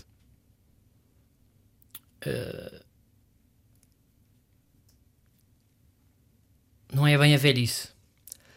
É perder noção do tato artístico. Perder noção Ah. de frescura. Olhar para o TikTok e dizer assim: estes miúdos das danças. Sabes? A ideia de. Pai, por isso é que o Esteves Cardoso, o Júlio Isidro, que, que vai entrar na minha série, Eu são- vi, ele é o narrador da série. É. Isso é. Genial. uh, Parabéns. físico. E foi difícil, foi esse trabalho. uh, uh, e depois ele, ele aceitou logo a conversa. com. Dirigiste Júlio Isidro? Não, epá, ele fez tudo melhor do que aquilo que eu achava que ia fazer. Mesmo, eu não estou. Às vezes há este género que é convidamos uma grande vedeta, dás o texto, ela estraga. Mas como tu não podes dizer isso nem à pessoa, porque não tens credibilidade, nem coragem. Não, não, ele melhorou tudo, ele melhorou tudo em acting, acrescentou sinónimos eh, melhores do que nós estávamos à espera e pronto. Mas isto tudo, há uma leveza e, uma, e um não paternalismo em relação a, a mim, no Júlio Isidro, e o Miguel Cheves Cardoso também, eu ouço entrevistas dele às vezes está a falar da Billie Eilish e de Sim, sim. Eugene. Eu acho isso, pá, como é que é possível? Isso é tão difícil. Há tantas pessoas que chegam a uma altura, sobretudo se tiverem muito sucesso. E Que essa- acha que já viram tudo, não é? Sim, pá, essa humildade e essa noção de. pá, que há sempre coisas novas a aparecer, nós ainda não descobrimos a pólvora e tudo é interessante e tudo é relevante, sempre com um filtro, não é? Ter. eh, pá, tenho boa medo de ficar velho, mas não é velho da velhice, é ter cabeça de velho. Cabeça de pessoa que olha com estranheza para tudo o que é novo. Isso, pá, tenho pavor a isso. O que é que te espanta? Ahm, a bondade, às vezes. Porquê? se calhar não a tenho. Mas não, não é isso. Pá, espanta-me às vezes o altruísmo quando a câmara está desligada. Hum.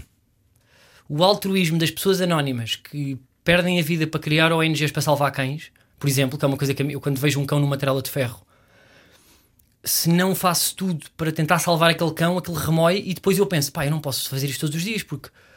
Uh, pá, eu nem devia estar a dizer isto, já me estou a arrepender. Parece que agora de repente estou a passar a coisa de boa pessoa. Não, pá, nem, olha, Mas qual é que é o mal de seres boa pessoa? É que me chate... Não é isso, é porque isto Mas pá, qual é não o tem mal disso? interesse. Mas claro que tem interesse, porque isso significa que não tens só uma dimensão. Mas, Mas, não mas às vezes é uma pose. Eu não, o que Não é nada pose. Há pessoas que tornaram essa estética que eu acho que é falsa e eu não quero estar colado a isso, é mais isso. Então tenho trauma desta narrativa. Mas só dizer, e, e pessoas que fazem isso de vida, da vida, De se dedicar a fazer. e não precisam de validação artística, eu acho, epá, ah, fico chocado mesmo. Então tu não Pá, tens fé nenhuma. pura. Tu não tens fé nenhuma na maior parte das pessoas. Na bondade da maior parte das pessoas. Não. Achas que é performática? Acho que é quase tudo. é- é- são tudo ilusões para que. eh, te- te- toldadas aceito. pelo nosso contexto e pela nossa cultura e pela nossa família, são tudo ilusões toldadas para nós queremos ser validados de alguma forma, seja por sermos bondosos ou por. Mas eu, depois, eu às vezes encontro pessoas na vida que eu tento perceber se é, se é uma simplicidade e se é um julgamento. Simplicidade mesmo de cabeça. Burras, portanto. Eu não queria dizer isso, e por isso é que são. Mas às vezes não é pessoas cultíssimas, com, eh, muito profundas, com várias camadas e tiraram eh, 40 anos de vida para ajudar os outros. Sabendo que, que a bagagem cultural que têm podia fazer delas milionárias. Isto é. é é incrível, não é?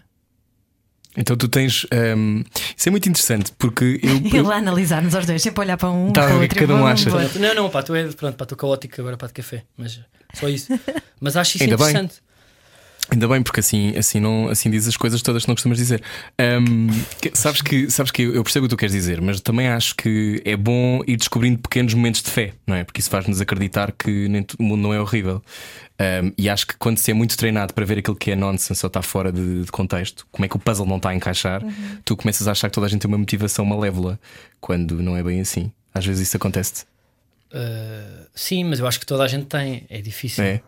Às vezes há uma questão de empatia e de sensibilidade que é quase. hum, Parece que é quase visceral, não é? Uhum. Uh, mas eu nunca sei se é honesto, pá. Mesmo coisas que eu estou a dizer aqui, eu não sei se são completamente honestas. Não é eu a querer passar uma imagem que não é real, que não, eu não sou assim tão. Não, não tenho assim tanta preocupação com a bondade. Por exemplo, agora já me estou a auto-julgar nesse sentido. Uh, Mas podes estar a começar a ficar mais preocupado com isso. Não quer dizer que já a tenhas. sim, eu acho que há pessoas, por exemplo, o sofrimento dos outros a mim magoa-me. Mas magoa mesmo? Não, a sério, pá, magoa mesmo. De, pá, magoa-me se eu perceber que é honesto. E por isso é que os animais a mim me tocam tanto, porque eles não podem fazer manifestações. Eu já disse isto uma vez, mas é verdade, não é? Mesmo pessoas pobres, que também me magoa, mas os animais, a ideia de não escolherem a casa para onde vão, não podem pedir subsídios, não podem fazer manifes, não podem ir à, à, à ADSE, é o mesmo. Epá, não há nada mais honesto do que aquilo, não é? É, é, hum, a vulnerabilidade. Agora não vou Vulnerabilidade pá, ao limite. extrema. Sabes o que Sim. é que eu acho? É que tu tens medo da contradição, mas à medida que tu vais mudando e crescendo, isso é inevitável, não é? Estamos todos, sempre a nós, todos nós somos incoerentes, é, é impossível.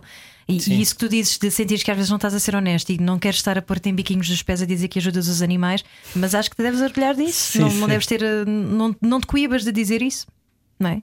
Pois não É sei. o- é o agora já me estou a analisar para o contrário, que é eu ter dito que não estava confortável com isto. É para vocês me validarem aquilo que eu disse. Olha bem como é que eu já estava. Mas não Olha, sei. Eu o acho que é que faz- importante que é é que dizer poucas coisas. É Sim, é, importante é estar calado, no fundo. É só, é mesmo importante. Olha, o que, é que, o que é que te faz rir mais? O que é que me faz rir mais? Que está a gargalhadas mesmo. Epá. Eu. não sei, mas a normalidade faz-me rir. A normalidade das A pessoas. vida cotidiana. As pessoas são hilariantes. Eu, ah, pá, ainda, ainda há pouco estava numa passadeira. Olhar para as pessoas a andar na rua. As pessoas às vezes não sabem andar e vão tão convictas da roupa que escolheram e da mala que têm. Estás a perceber? Cheias de contextos. E, estás a- as pessoas a andar na rua são hilariantes. A normalidade faz-me rir muito. Hum. E lá está isto, mas isto também é- vem de um, de um exercício de, E o que é que em ti que te faz rir mais? ah, de, de mim próprio. Coisas que eu produzo, não sei. Uhum. Não, pá. coisas que Não, tu. coisa- em ti. Em ti. Deve haver coisas que te fazem rir. Ah, ou seja, Quando defeitos que eu descobres que tens, imagina, o, o telemóvel no frigorífico, por exemplo, a mim faz-me rir sempre que eu descubro que me estou a trair dessa forma. Também já me Porque acontece-me imenso. Perdi Eh. as chaves e está, sei lá, no telhado e não sei como é que aconteceu. Sim, pá, mas eu tenho dessas pá, também. Eu às vezes ponho sapatos no congelador. Uma vez para tentei enfiar um pá, telemóvel com o contabilista e a tentar pôr um banco de cozinha de madeira no, no congelador. Sabes estas? Pá, isto não entra. Ah, é um banco. Estou distraído, vou arrumar um banco. Eu lembro-me que alguém me disse: é pá, tens que arrumar os bancos, só não podem estar aqui porque vem aí o, o senhor que vem tratar dos canos. Eu estou a enfiar um banco num sítio que não cabe. E Tu estavas ao é telefone e estavas fixado nisso. Sim, mas eu, eu depois não, não sorriu. Hum. Sorriu depois quando conto. Sabes? Eh, nunca tenho esse, esse raciocínio rápido de ah, olha o hilarante que isto foi, nunca me estou a rir de mim. E quando estás, por exemplo, na primeira parte do Bruno Nogueira na Altice Arena, riste de ti próprio quando vais lá para trás depois? Pensas, é pá, isto é, sim senhor. Ah, nada, zero, zero. Pá, nunca saí bem de um espetáculo, de nenhum quase. São raros. Não, Mas sentes não o quê? Sentes que falhaste? Não, olha, rio-me tipo a ver o Bruno, por exemplo, rio-me bem. E às vezes estou a ver colegas, mesmo o Pedro, o Batáguas, o Ricardo, eh, o Manel, pá, vários. Eu estou a ver, estou-me a rir imenso. Acho mesmo bem da graça e não sou nada aquele que está a analisar, ele está a usar uma regra dos três, aqui faz uma versão de realidade. Não, estou-me a rir mesmo. Sim. Acho mesmo graça eh, quando tenho amigos do humor, pá, rio-me rio mais gargalhado. Então, se estiver num bar, que é onde o stand-up deve ser feito, com uma cerveja e com amigos, eh, não só ao lado como a atuar, pá, isso é, é- é das noites mais divertidas que eu acho que tenho. És esotérico. Nada. Sou, sou diz esotérico se, eh, se acredita em coisas que não, que não são científicas e Mensuráveis. e pragmáticas e sim. Não, nada, nada, nada. Nada. Nada, não acredito em nada mesmo. Nem no talento, nem. Nem no talento? Nada, talento é uma coisa disso. esotérica? Pá, quando, quando o Lobo Antunes diz que vem uma alma, eu, eu gosto muito do Lobo Antunes, mas ele às vezes tem entrevistas destas, Quando as dá, que é quase nunca. que a caneta anda sozinha. E isto, o que é que é a tradução disto? É que vem um anjo e de repente. Eu e o Rui papamos. Eu papo isso na Eu boa. também, na Ok. boa. Na boa. A ideia de aparecerem ideias que tu Sim, não sim. controlas e que se Estás a deixem. canalizar. é, mas andaste a preparar a vida toda para a caneta andar sozinha. Olha, Isso é que olha é- o Kandinsky, a espiritualidade na arte é a mesma coisa. Porque eu acho que isso, às vezes há uma coisa que eu não tenho certeza que é sensibilidade, que eu às vezes tomo decisões a editar ou em set ou em palco, só porque sim. É intuição? Mas eu, é intuição, mas isso não é talento, acho eu, é uma predisposição química que te faz ter mais facilidade em, em- em ter aqueles rasgos. É, e acho que isto é tudo químico. E acho que às vezes também há uma pose do artista para se pôr num- numa hierarquia em relação ao grande pedestal. público. Se o talento existe, a, a maior parte das pessoas não consegue. Então não tem talento, não nasceu com isso, pronto, eu estou aqui no meu lugar que já cá estou. Não Porque é? eu fui abençoado. Eu fui abençoado. Isso é sempre uma. Um, eh, é sempre. Não é hipócrita, mas é sempre É uma parcial. armadilha. É só opinião. Eu gosto de acreditar que qualquer pessoa é possível produzir a melhor e a pior obra artística, ou pior, o melhor livro, ou a melhor música. Tem é que ter o contexto e as ferramentas certas e a biblioteca cá dentro certa e tal. E onde é que tu te vês daqui a 10 anos? Isto parece o momento de uma série dele. É pá, não sei. Onde é que tu te vês daqui a 10 anos? Não, é que depois ele vai usar isto, esta parte, Claro. depois na próxima websérie dele. É que eu uso tudo, pá, pois é, pois é, por acaso não sei. Não sei. É pá, talvez. Eu não sei. Não, não pensas assim a longo prazo. Penso, penso. Queres trabalhar penso numa imenso. estância de ski? Por acaso gostava. pá. Ganda mano. Gostavas? Gostava, pá. Estás a ver, eu sou Eu- esotérico. E vem- vem-me parar pá. isto à cabeça. Eu adoro ski. Não sabia. Estás a Viste? ver? Viste? Não, eu há bocado ouvi tipo Andaluzia que está com casos e eu. Hum. eh, que ela- pronto, e pá, tipo associa logo a neve. Mas, Granada, não é? mas por acaso, olha, se eu pudesse fazer uma série sobre, sobre só numa pista de ski, adorava. E por Podes acaso chamar gostava para comprar um apartamento em, em Granada ou. Podes chamar Serra ir à neve, não é? Sim, que é coisa. Mas gostava também de ser editor internacionalmente. Gostava de. Snowboard da neve. Não, não, editor de vídeo, talvez. Em... Ah. Pá, eu não vou dizer isto, depois é daquelas que se eu falhar é hilariante. Mas pá, na, eh, pá, em LA, por exemplo, ou em Nova York, gostava de ter um crédito só. Eu só quero ser assistente de edição de uma grande produção. Mas sabes que não é impossível isso. não, é eu acho que é mais possível até. que ter carreira de humor. morrias porque não ias ter criatividade nenhuma. Tinhas que fazer aquilo que te diziam. Mas eu gostava de ter essa. essa hum, Guerra. gostava, gostava. Isso era, olha, eu, agora pá, digo que gostava de ter vida, mas se conseguir estar a, a ter o oxigênio financeiro para ter tempo para ir lá tentar isso, Hum. adorava. Fantasias com ir embora. Muito, sim. Mas não para ter uma carreira de humorista lá. Isso não me. Não me eh, nem por ter grande visibilidade lá. Gostava só de saber o que é que é trabalhar com mais meios e o que é que é. Às vezes estou a estudar a, a vida e o dia a dia dos realizadores que eu admiro, do Kubrick, do, pá, do Tarantino, do, do Aronofsky, e aquela vida. Nós, nós temos sempre ídolos e depois romantizamos aquela vida. Depois chegamos lá e é uma porcaria, não? Mas Sim. estou a dizer que me soubesse muito, mas eu gostava de tocar naquilo perto. Gostava de perceber o que é que é editar um, um grande filme.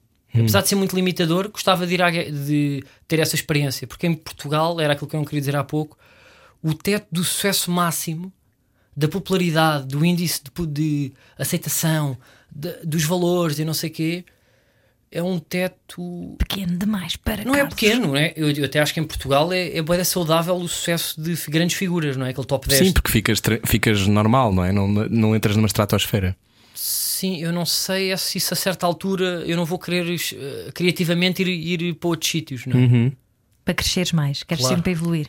E não sei se depois também não ficas refém de uma, de uma popularidade que eu não sei se ainda quero, pá, tenho dúvidas. E sabes que quando viajas, os teus demónios vão contigo. Não ficam cá. Pois pá, tu foste para para lá.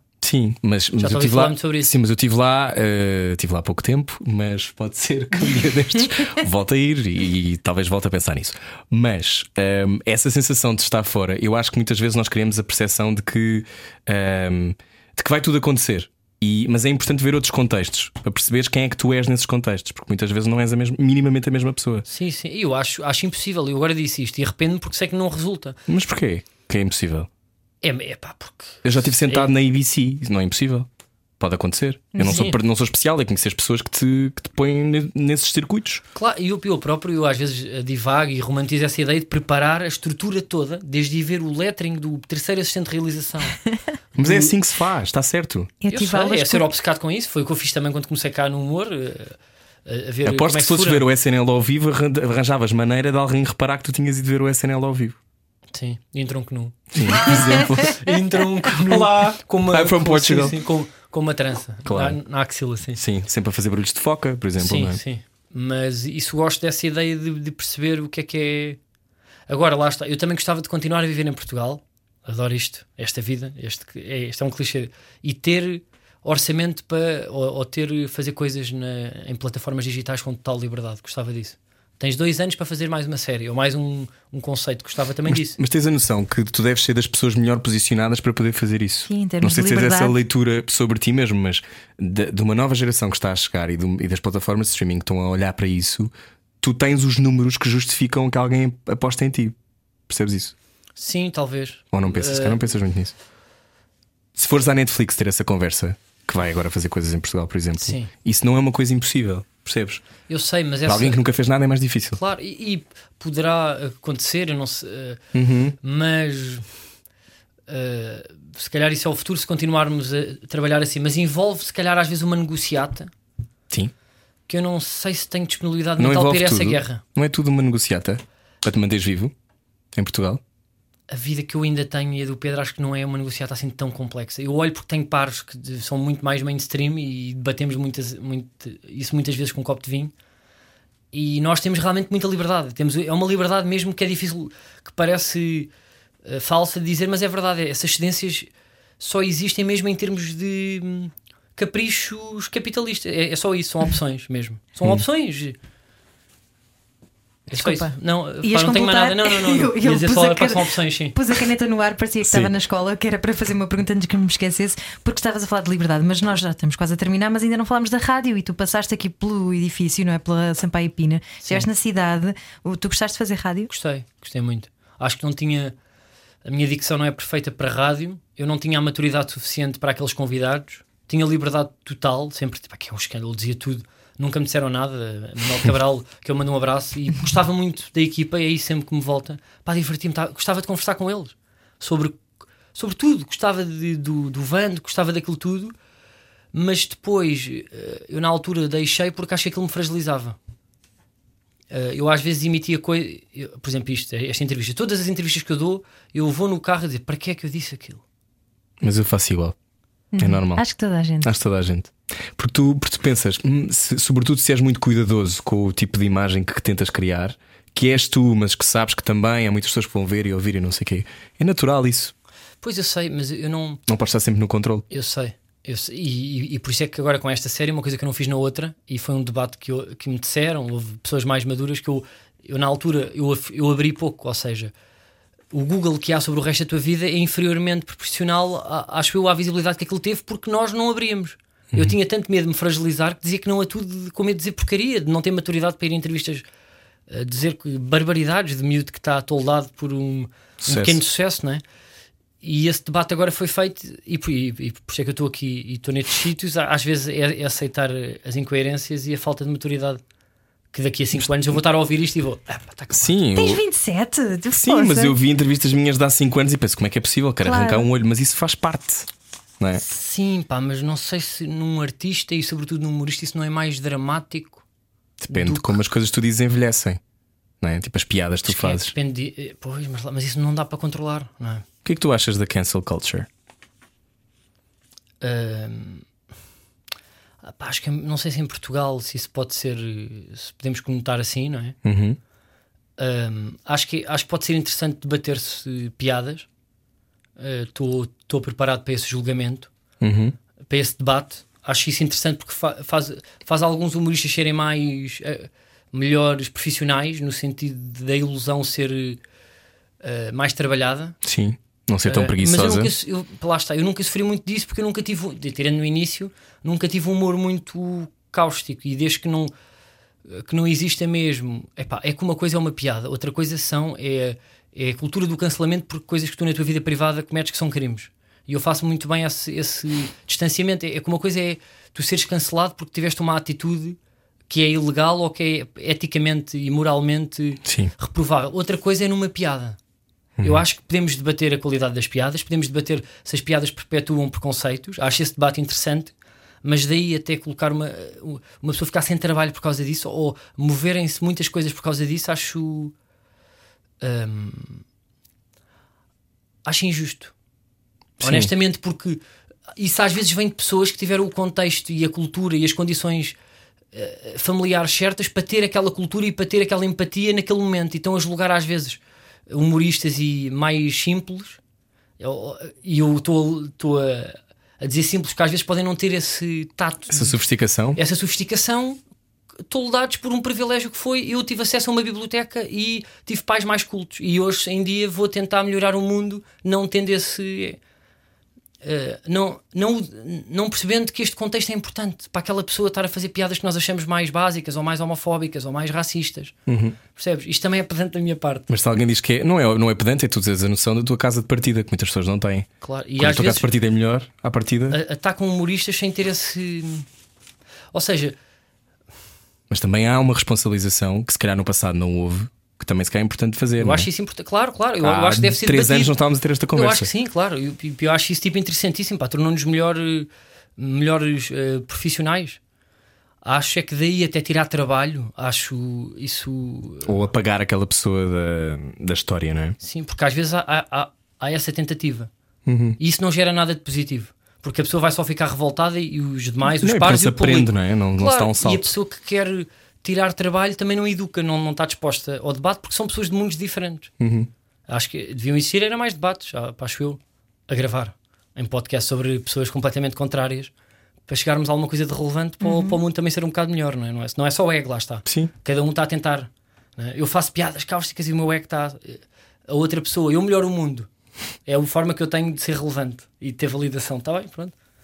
É, é- é mais legítima, não é? Porque faz bem aos outros, mas. Essa é a tua maior preocupação é seres relevante?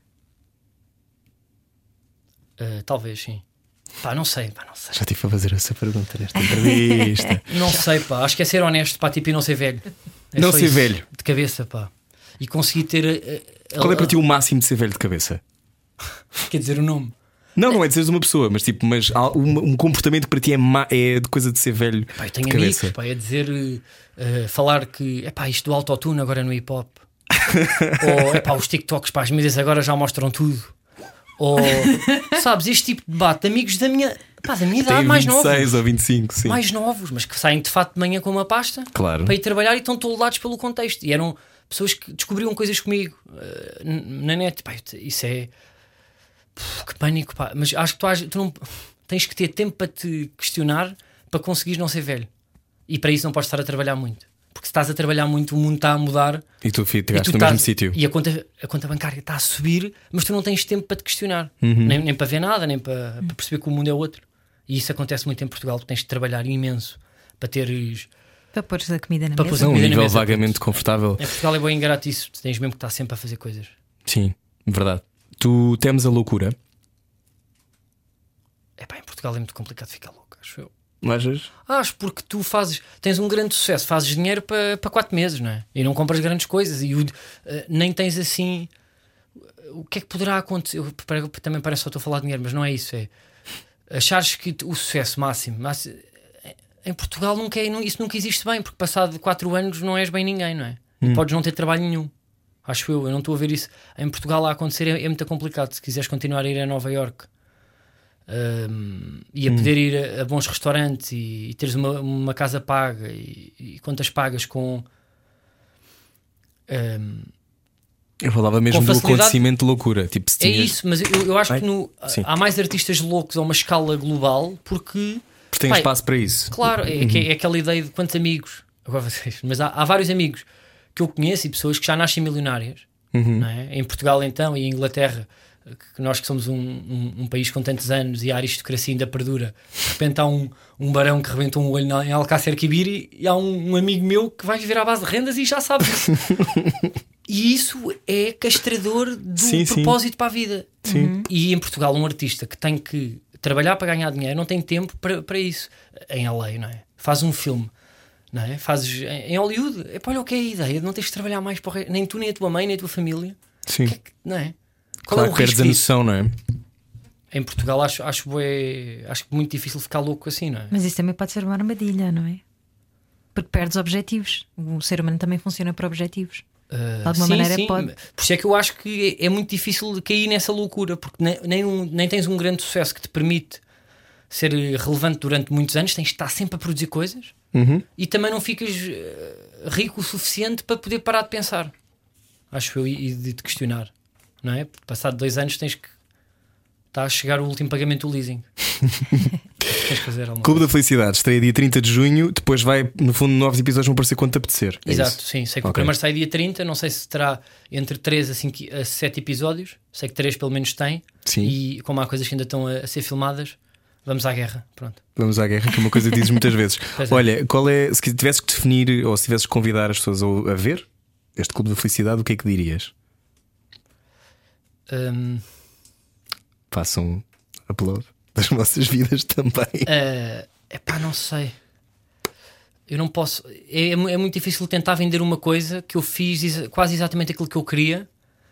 Tendo, por exemplo, o Isidro para traduzir alguma. Sabendo que eu quero ir parar às tendências, eu, eu não trabalho para aquilo ser exatamente aquilo que eu quero e com as subtilezas. E se eu quero passar que estou triste, faço só um plano da mão a, a coçar o bolso. Eu não sou essa pessoa. Eu gosto de traduzir emoções, não gosto de alienar público. Sim. E sei que podem estar pessoas de 14 anos que ainda não têm a maturidade para estar a ver isso dessa forma. E eu tentei com que não alienar ninguém, não alienar ninguém porque também depende disso. Uhum.